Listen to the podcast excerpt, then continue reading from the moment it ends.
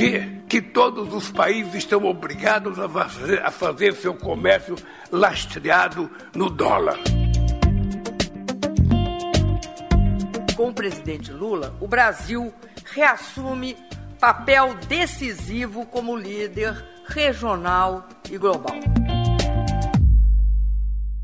Você não precisa ter culpa para ser, é, para ser condenado. Então existe a possibilidade de elegibilidade, sim.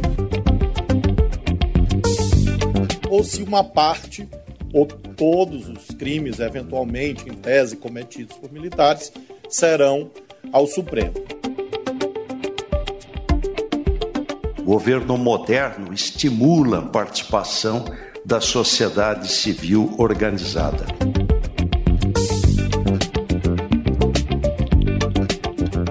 Depois de cancelar sua primeira ida à China por problemas de saúde, Lula já está em solo asiático para uma série de compromissos. O primeiro discurso do presidente foi na posse de Dilma Rousseff no novo Banco de Desenvolvimento, Banco dos BRICS. E Lula já chegou polemizando ao questionar o motivo pelo qual os países precisam do dólar para fazer seus negócios. Lula disse ainda que o Banco dos BRICS tem grande potencial transformador, pois liberta os países emergentes da submissão às instituições financeiras tradicionais. Já a ex-presidente Dilma Rousseff fez um discurso padrão, passando longe do tom político, apesar de tecer elogios ao presidente. Por falar em ex-presidentes, Jair Bolsonaro tomou um banho de água fria nas suas pretensões políticas futuras. O Ministério Público Eleitoral defendeu a suspensão dos direitos políticos de Bolsonaro, o que na prática o deixaria inelegível. Na avaliação do MP, ele abusou do poder ao espalhar notícias falsas sobre as urnas e lançar suspeitas infundadas sobre o processo eleitoral. O relator da ação é o ministro do Tribunal Superior Eleitoral, Benedito Gonçalves. A expectativa é que o caso seja julgado no plenário até o início de maio. Mas as coisas para o ex-presidente podem se complicar ainda mais após a cúpula antiga do Gabinete de Segurança Institucional ter sido convocada para prestar esclarecimentos à Polícia Federal. Três generais e outros 86 militares foram chamados para prestar depoimento no âmbito da Operação Lesa Pátria. O inquérito apura a suposta conivência e participação de integrantes das Forças Armadas com a invasão da sede dos três poderes no dia 8 de janeiro. Enquanto tudo isso ocorre, o Brasil tem um novo presidente, interino, mas tem. Trata-se do vice Geraldo Alckmin, que assume o cargo pela terceira vez enquanto Lula está na China. Afinal, qual tem sido o papel do PCBista nessa nova e curta gestão? Esses são assuntos que guiam nossa conversa do Poder em Pauta de hoje. Estadão Notícias. Poder em Pauta hoje, retomando contato com Felipe Frazão, que fez uma longa turnê pela China, já está em volta em terras brasileiras e fala com a gente diretamente de Brasília. Frazão foi na primeira etapa da suposta ida de Lula à China, mas o Lula ficou doente, acabou não indo, mas o Frazão já estava lá e de volta aqui ao Poder em Pauta. Estávamos com saudades. Tudo bem, Frazão? Olá, Emanuel. Olá, Pedro. Como vão? Um salve para os nossos ouvintes também, é verdade. Continuo de olho nos acontecimentos lá e cá no Brasil agora também. Um abraço para vocês, um prazer voltar a conversar.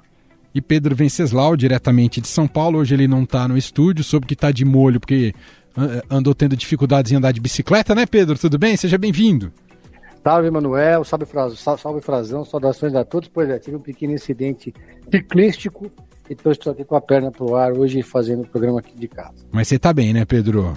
Tudo bem, tudo bem. Só esperar desinchar o joelho, eu já estou voltando com tudo. Então tá bom, excelente. Vamos ao nosso primeiro assunto, a ida de Lula à China, enfim, está lá já cumprindo a agenda, sempre num horário não muito favorável brasileiro, né? Quase 12 horas aí de diferença, então as coisas acontecem muito durante a madrugada. Uh, tivemos nessa última madrugada, né, a gente está gravando na quinta-feira, então na madrugada de quinta-feira, presidente compareceu ali à posse da ex-presidente Dilma Rousseff no NBD, no novo Banco de Desenvolvimento. Ali a Dilma discursou, a gente já vai falar também do discurso da Dilma, mas o presidente Lula também fez seu, discurso e com temas bastante contundentes e provocativos. ele defendeu combate à pobreza, isso, claro, está dentro do padrão daquilo que o Lula costuma é, usar na sua, nos seus argumentos. Também defendeu reformas de organismos multilaterais, como o Banco Mundial e o FMI, e afirmou que o Brasil está de volta. E aí, o ponto que mais causou repercussão o presidente questionou o motivo pelo qual os países precisam do dólar para lastrear seus negócios. Isso já teria um impacto de, diretamente é, relacionado ao NBD, né, que é o banco ligado aos BRICS, grupo de países emergentes que tem Brasil, Rússia, Índia, China e África do Sul. Frazão, começar contigo então. Lula já chegou chegando na China. Frazão. Verdade, Manuel. Lula chegou na China agora para a quinta visita dele ao país. Ele já esteve na China antes em 2004, em 2008 e 2009. Era a última vez que ele pisou na China e encontra um país bastante diferente, muito mais avançado, modernizado. O presidente Lula, inclusive, essa é a terceira visita que ele faz em caráter de visita de Estado. É diferente da última vez que ele esteve lá, quando ele foi para uh, por exemplo, em 2008, para as Olimpíadas de Pequim. Então tem uma dimensão diferente isso. Mas a primeira agenda dele é uma agenda que não tem a ver diretamente com a visita de Estado ao Xi Jinping, o presidente chinês. Ela foi feita, essa que a gente está tratando, em Xangai. Xangai é a maior metrópole da China, é um centro financeiro e é onde está sediado e é onde mora atualmente a ex-presidente da República, Dilma Rousseff, presidente do chamado New Development Bank, ou Novo Banco de Desenvolvimento, banco fundado pelos BRICS. Os BRICS, além do Brasil e da China, têm a Rússia, Índia e a África do Sul como fundadores, inclusive fundadores do banco, e o banco hoje já tem outros países participando, como Bangladesh, Emirados Árabes, Egito e, com uma condição especial, aqui na América Latina, o Uruguai, nosso vizinho.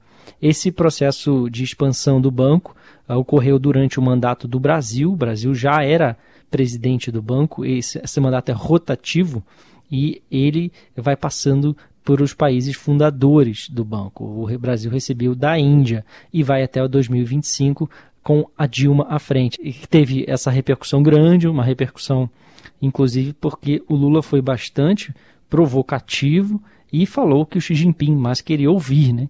É uma contestação clara ao dólar quando ele está contestando o uso do dólar ou questionando o do uso do dólar internacionalmente como a moeda que substituiu o ouro né, no, no padrão internacional e é a moeda mais disseminada, ele está falando tudo que o Xi Jinping quer ouvir, porque faz parte de uma política da China, do governo chinês, tentar é, ampliar a participação da moeda deles, o yuan ou renminbi, RMB é a sigla, nas, nas transações internacionais.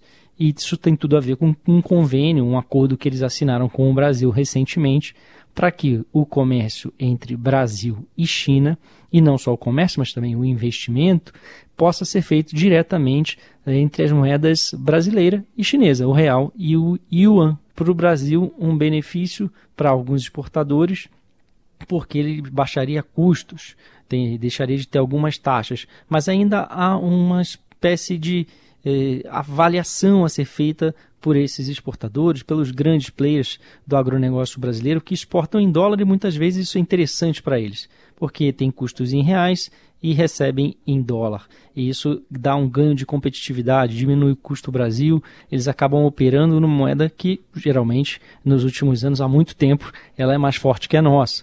E é a moeda aceita internacionalmente. Agora, será que isso vai ser interessante para eles? Eu conversei quando estive lá em, em Pequim e em Xangai com alguns, todos dizendo que precisavam avaliar ainda, precisavam eh, provavelmente mudar processos internos nas suas empresas, mas, para além disso, tem essa questão política que é tentar excluir cada vez mais o uso do dólar. Isso vai de encontro aos objetivos geopolíticos da China, que a gente sabe tem uma disputa grande com os Estados Unidos em comércio, e na geopolítica, em poderio militar. Então, tudo isso agradou muito ao governo chinês, não há a menor dúvida disso. E o BRICS sempre foi um bloco em que se fez questionamentos à grande ordem financeira internacional, ao poderio econômico estabelecido né, das grandes potências, para o que eles têm feito no Ocidente e no Oriente, melhor dizendo, que é questionar a ordem é, mundial, né, uma nova ordem mundial que eles acham que pode ser formada uhum. é, para redesenhar o equilíbrio de forças no mundo. Na medida em que liberta os países emergentes da submissão às instituições financeiras tradicionais. Isso tem a ver também, sobretudo, com o poderio militar chinês, o crescimento econômico da China, a contestação aos Estados Unidos como principal economia do mundo.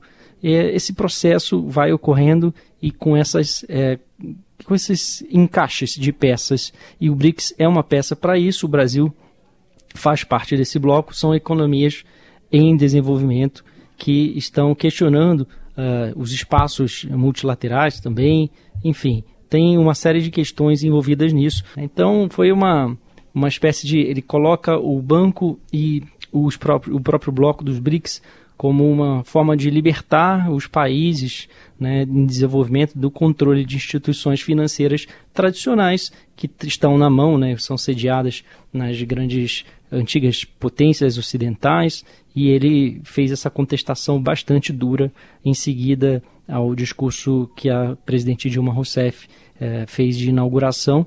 Pedro, quero justamente colher esse outro aspecto dessa solenidade, né? A posse de Dilma Rousseff à frente do banco.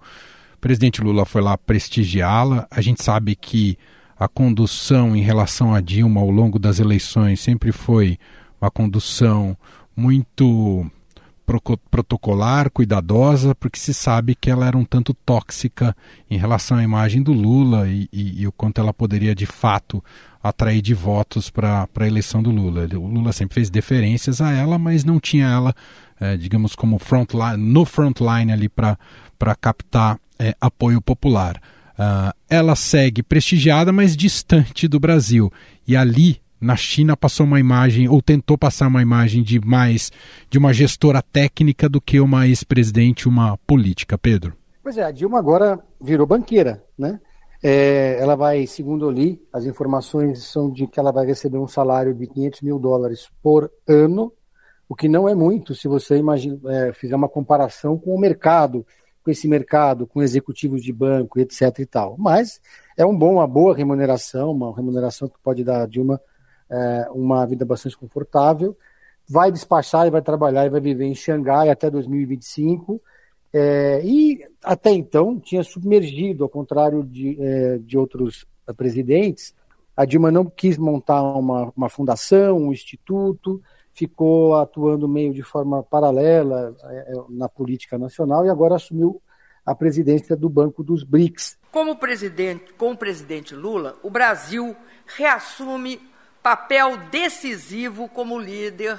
É uma homenagem que o Lula fez a Dilma, evidentemente, é, mas ela fez um discurso hoje que eu confesso que quando assisti, assisti esse discurso, assisti pela televisão, teve um trecho dele que me lembrou a Dilma presidente. Me deu uma sensação de déjà vu, né? A Dilma, a gente sabe, não é uma grande oradora, está muito longe disso. Ela sempre teve muita dificuldade com as palavras, né? É, por isso que ela se vendia, inclusive, como uma gestora técnica. Deu sempre muito trabalho para seus assessores, sempre teve que fazer muito media training, e mesmo assim, existem momentos pérolas que, do que é de discursos da Dilma e um deles foi hoje, né? A Dilma estava ali fazendo o discurso dela, foi um discurso é, até um certo ponto ali protocolar, inventou entrar em, em, questões bolas divididas da política, mas no final falou o seguinte: do Sul global, ou seja, o Sul que é esse esse esse Sul que quer emergir e que conta também com países do Norte, ou seja, o Sul que quer emergir e conta também com países do Norte. Dilma sendo Dilma é, ali no discurso dela no, no, Banco dos BRICS. Muito pouca gente é, acabou dando muita atenção para isso, mas é claro que teve gente que viralizou essa parte do discurso é, né, nas redes sociais. No plano geral, a viagem de Lula, eu estava aqui fazendo um levantamento das três viagens internacionais do Lula, e se você comparar, a primeira e mais importante pelo simbolismo foi para os Estados Unidos, mas muito mais por conta da foto ao lado do Biden do que qualquer outra coisa. Né? Foi uma viagem rápida, com pouca coisa assinada, pouca coisa para mostrar. E agora, nessa viagem, o Lula mandou um monte de recado para os Estados Unidos, fez muitos afagos diplomáticos para a China, porque claramente a China tem muito mais para entregar para o Brasil do que os Estados Unidos. Os Estados Unidos joga pesado com o Brasil no comércio exterior, é, a China é muito mais flexível, tem, e os, os, empresários brasileiros têm muito mais abertura para entrar na China, para atuar na China e vice-versa. Então é evidente que o Brasil está cada vez mais colocando a China como prioridade. Frazão, claro, nesse início de viagem, né, um, um, presidente Lula muito atento a, pela relevância que tem a China né, no nosso, na nossa economia, muito atento a isso e, e, e dizendo coisas que os chineses e autoridades chinesas vão gostar de ouvir. Agora, do ponto de vista da geopolítica, é, a saia justa pode vir em relação, e ainda nesse plano mais diplomático, em relação à guerra na Ucrânia?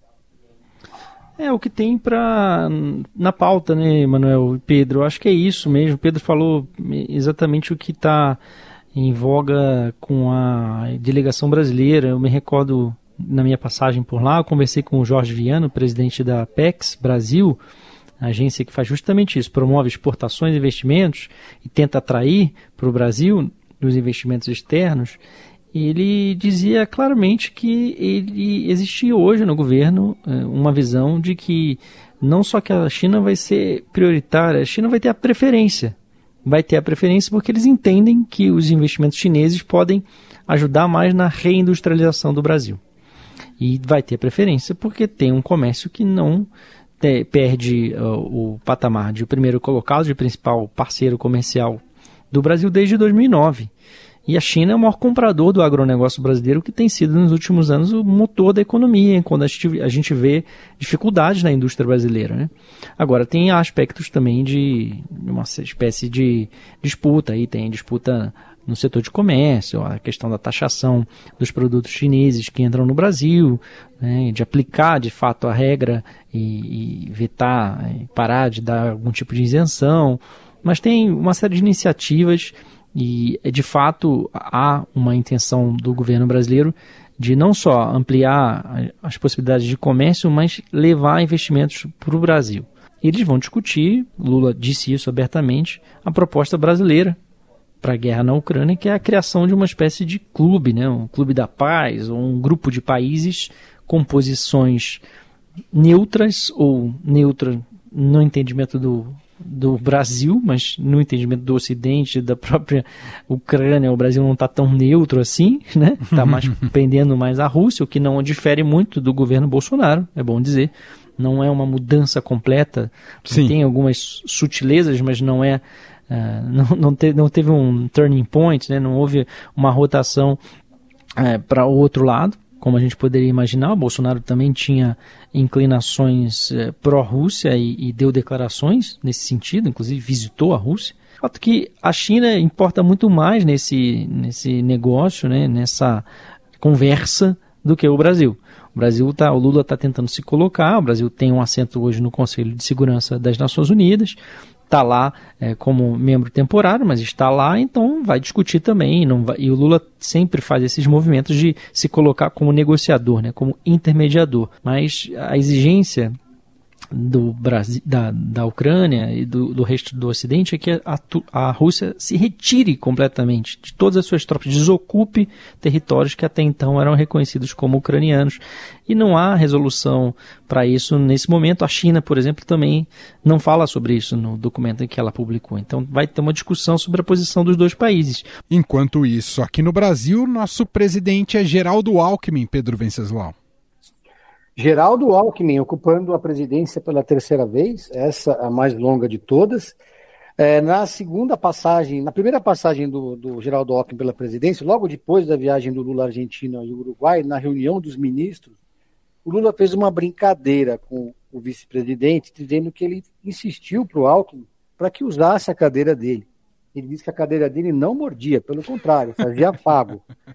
É, e o Alckmin ouviu ali a brincadeira todo gracejo, mas continua não usando. Nessa terceira viagem do Lula, ficou usando uma sala anexa para não sentar na cadeira do presidente. É, é um gesto, é um gesto, mas é um gesto que tem uma estratégia por trás, ou pelo menos uma narrativa, uma construção de uma narrativa que basicamente é lealdade. Né? O, nesses primeiros 100 dias de governo Lula, o vice-presidente Geraldo Alckmin tem demonstrado lealdade e alinhamento total com o presidente da República e atuando e vem atuando em múltiplas frentes. Eu fiz uma continha aqui, olhando as agendas dessas três passagens.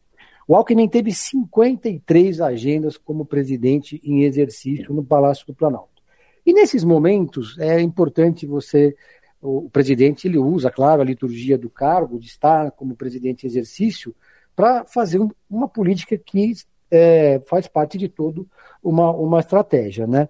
Então, eu, em, fazendo aqui a divisão das agendas do Alckmin nesse período, eu vi que ele recebeu, ele teve muita agenda com ministros da operação política do governo, teve agenda com o Múcio, é muito importante porque o Alckmin e o Múcio, eles estão juntos numa força-tarefa que, que tem dialogado com as Forças Armadas, que está recebendo as demandas das Forças Armadas de aquisição de novos armamentos, equipamentos, aeronaves, etc. E tal. Ou seja, é uma demanda que tem a ver com a indústria é, da defesa no Brasil.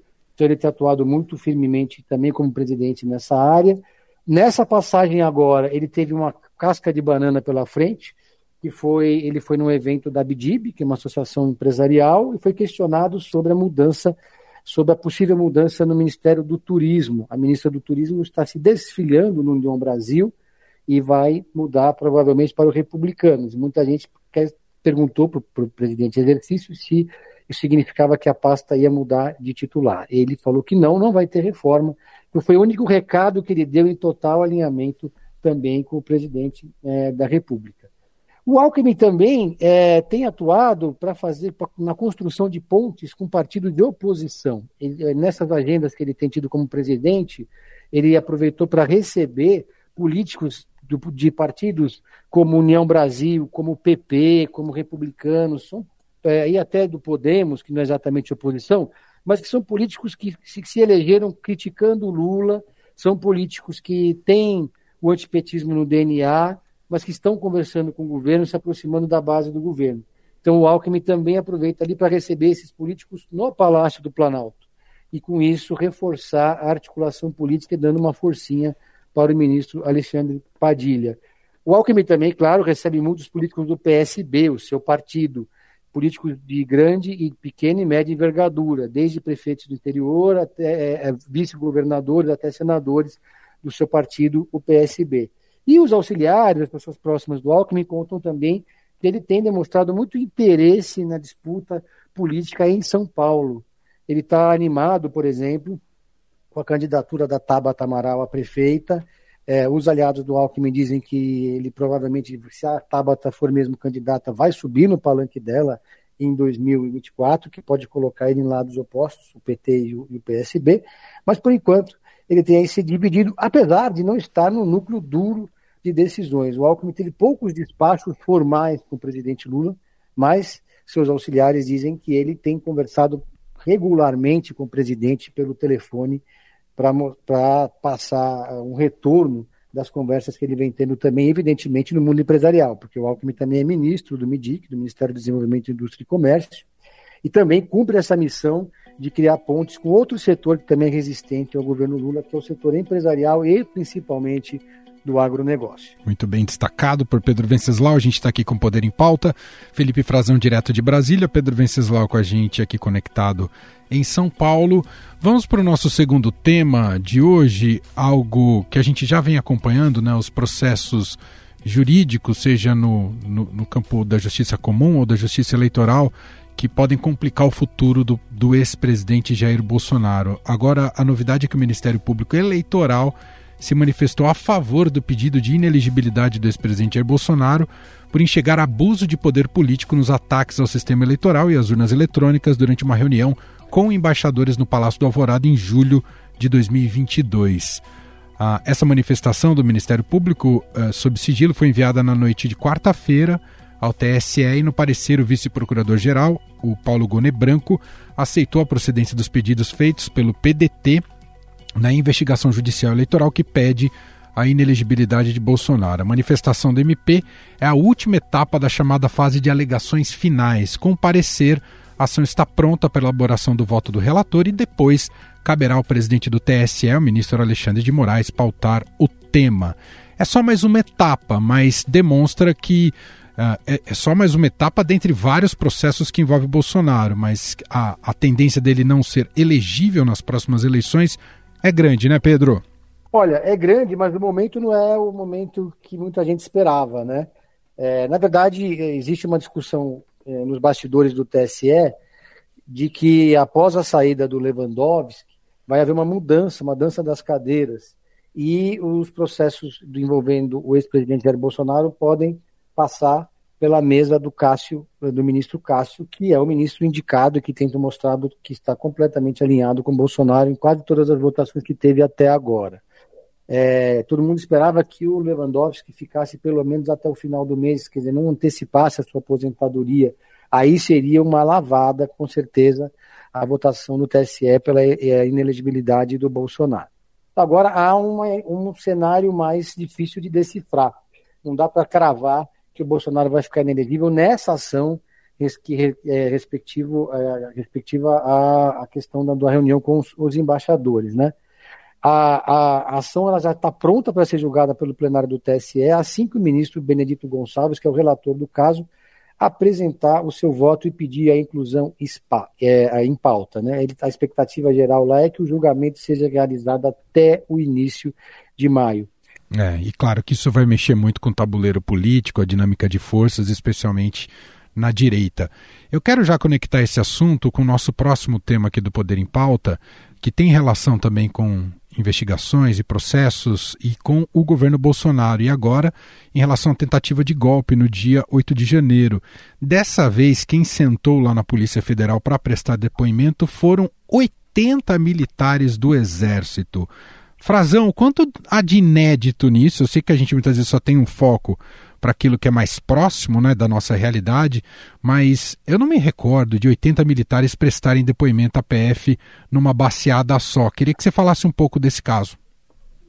É verdade, eu também não me recordo, pelo menos nesse período democrático que nós estamos vivendo, é, de, um, de um ato tão hostil assim à, à instituição, às Forças Armadas, que é colocar os 80 para depor. Inclusive foi, de certa forma, um constrangimento, né? Para os próprios militares, isso eles reconhecem no, nos bastidores. Estou falando de gente da ativa, pessoas que não podem sair dando entrevista e, e declaração. Não é general ou algum militar, coronel que está na reserva que pode falar o que quer. Esses, inclusive, reconhecem isso, acham que foi uma afronta. Os, mas isso também está bastante claro para as pessoas que estão ainda na, lidando, né, que estão trabalhando na ativa. É, Emanuel, 80 caras, viaturas do Exército, os oficiais, três generais, um coronel, todos que tinham posições de destaque. Né? Estamos falando do Carlos Penteado, que era secretário executivo do Gabinete de Segurança Institucional, do Carlos Feitosa, que era uh, o secretário de Segurança e Coordenação Presidencial, um pouquinho abaixo dele, tinha uma responsabilidade lá dentro do GSI de proteção, vinham do governo Bolsonaro, aliás, esses quatro oficiais, além deles, o coronel Paulo Jorge Fernandes da Hora, que era comandante do batalhão de guarda presidencial. Esse ficou muito em evidência por causa de um vídeo em que ele discute com militares. Ele parecia, né, aquele vídeo da, foi gravado da câmera da farda de um policial e foi vazado, foi colocado em circulação e dá a entender que ele estava ali naquele momento tentando conter a entrada da tropa de choque da polícia militar no Palácio do Planalto. Bora, Exército! Faz a linha, porra! Fecha a linha aí! Não abre não, caralho! E aquilo o colocou numa situação muito delicada e precisa ser investigada essa circunstância, né, esclarecer esse fato.